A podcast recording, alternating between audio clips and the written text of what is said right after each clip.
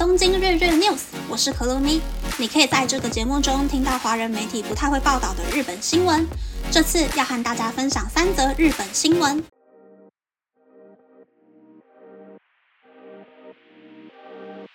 第一则新闻是，根据日本大型信用调查公司 Teikoku Data Bank 帝国数据银行的调查，近十个年度最多只有四间除毛沙龙破产，二零二二年度一共有七间除毛沙龙破产。帝国数据银行的调查员表示，有一部分经营者太过于执着在商业利益上，导致目前除毛沙龙破产的结果。由于近年男性的爱美意识上升，操作难易度低、设备也比较便宜的除毛沙龙，在五六年前大量开幕。为了吸引更多的顾客，打出疗程次数无上限、全身除毛每个月不到日币一万元等等看似价格实惠的广告，吸引许多上门的顾客。但这些顾客最后都有种被骗的感觉，引发多起消费纠纷，解约件数也增加。去年八月，大型除毛沙龙 d a z b o Labo 破产之后，大约有三万名顾客受到影响，也导致消费者对除毛产业出现不信任感。此外，日本去年将法定成人年龄从二十岁下降到十八岁。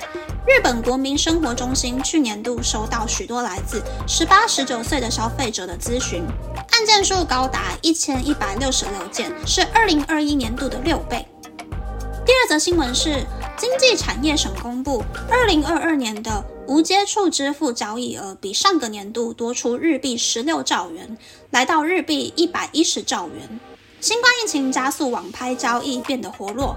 害怕感染新冠的人，在实体店铺会优先选择和店员接触较少的无现金支付，让无现金支付的交易量变多。从四月开始，上班族可以选择请公司将薪水汇到电子支付账户。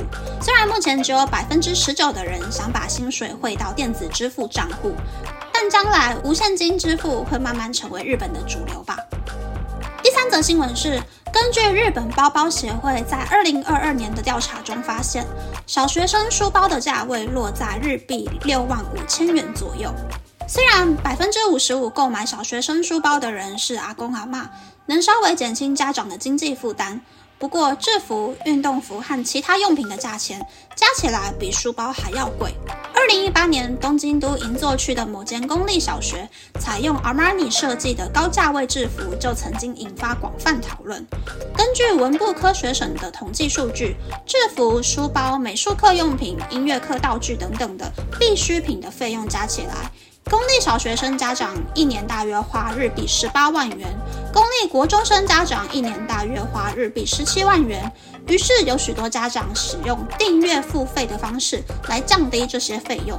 今年二月上线的小学生书包订阅付费服务网站 Lanz 的高层表示。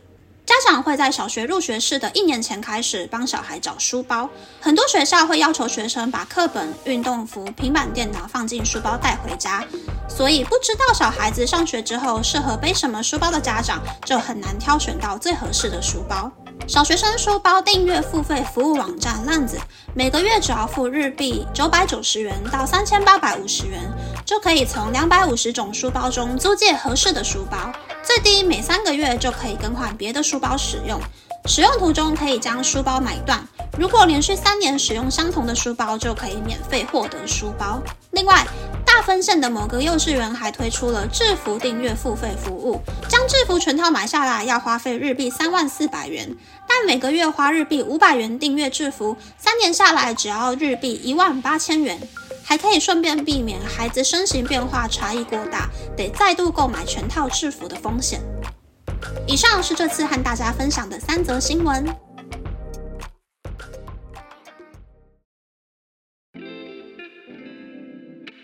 第一则新闻是除毛沙龙破产潮。我上个月开始去医疗除毛，那个时候真的研究了一整天，才决定好要去哪一间诊所。光是看网络上不知道是有收费还是没收费的评比文章，就已经不飒飒。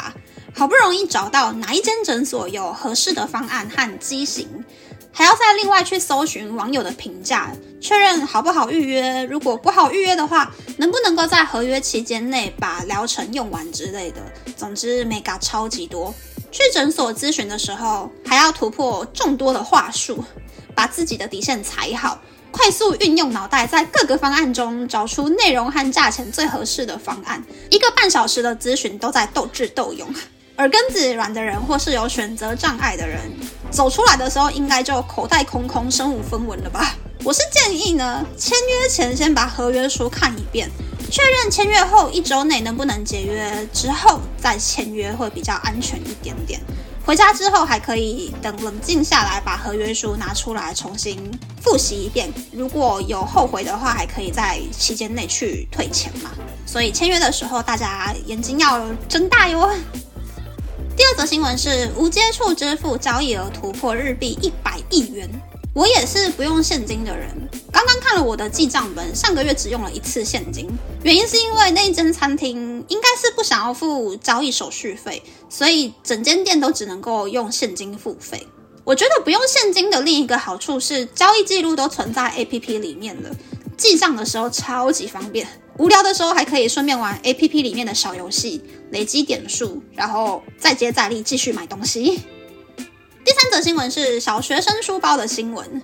据说日本的家长会从五月的黄金周开始选明年四月小朋友入学的时候要用的书包，但好像今年四月开始就有很多商家在卖书包了。到底日本人是怎么了？我是真的无法理解。花那么多时间去选一个包包的意义在哪里？前几天有一个报道说呢，一九一四年书包的价钱是一块五十钱，红豆面包的价钱是一钱，一个书包可以买一百五十个红豆面包。一九三七年的时候，书包变成五块，红豆面包变成五钱，一个书包就可以买一百个红豆面包。但是昭和时期开始，书包就一直涨价，变成了所谓的高级品。到了现在，书包大概是六万五千块，一个 Seven Eleven 的红豆面包是一百二十七块，一个书包就可以买五百一十二个红豆面包。这样听下来，好像买一个 Nike 的后背包当做书包还比较划算。过两年如果脏了，或者是小朋友又喜欢其他颜色的话，还可以再买新的包包，对吧？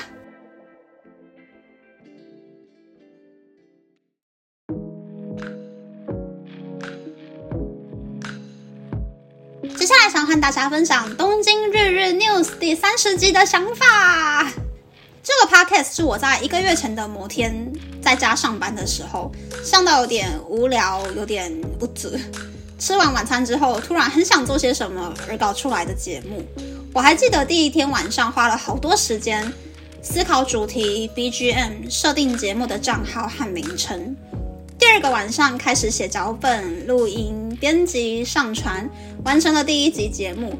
然后明明是我自己写的脚本，但录音的时候却怎么说也说不顺，发音跟咬字时不时会跑掉。等我把 Podcast、YouTube、Instagram 都上传的时候，已经是凌晨四点了。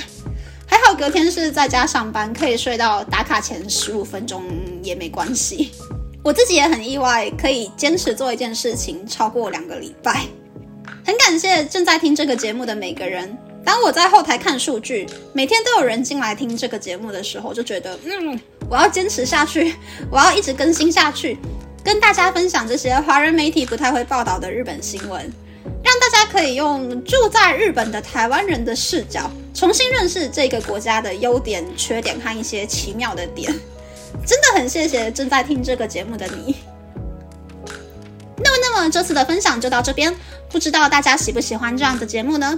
欢迎大家留言和我分享你的想法。喜欢这个节目的朋友，可以在 Apple、Spotify、Google、Sound On、KKBox、My Music 等 Podcast 平台和 YouTube 订阅《东京日日 News》，或是在 Sound On 小额赞助这个节目，然后追踪《东京日日 News》的 Instagram 看今天的延伸内容哦。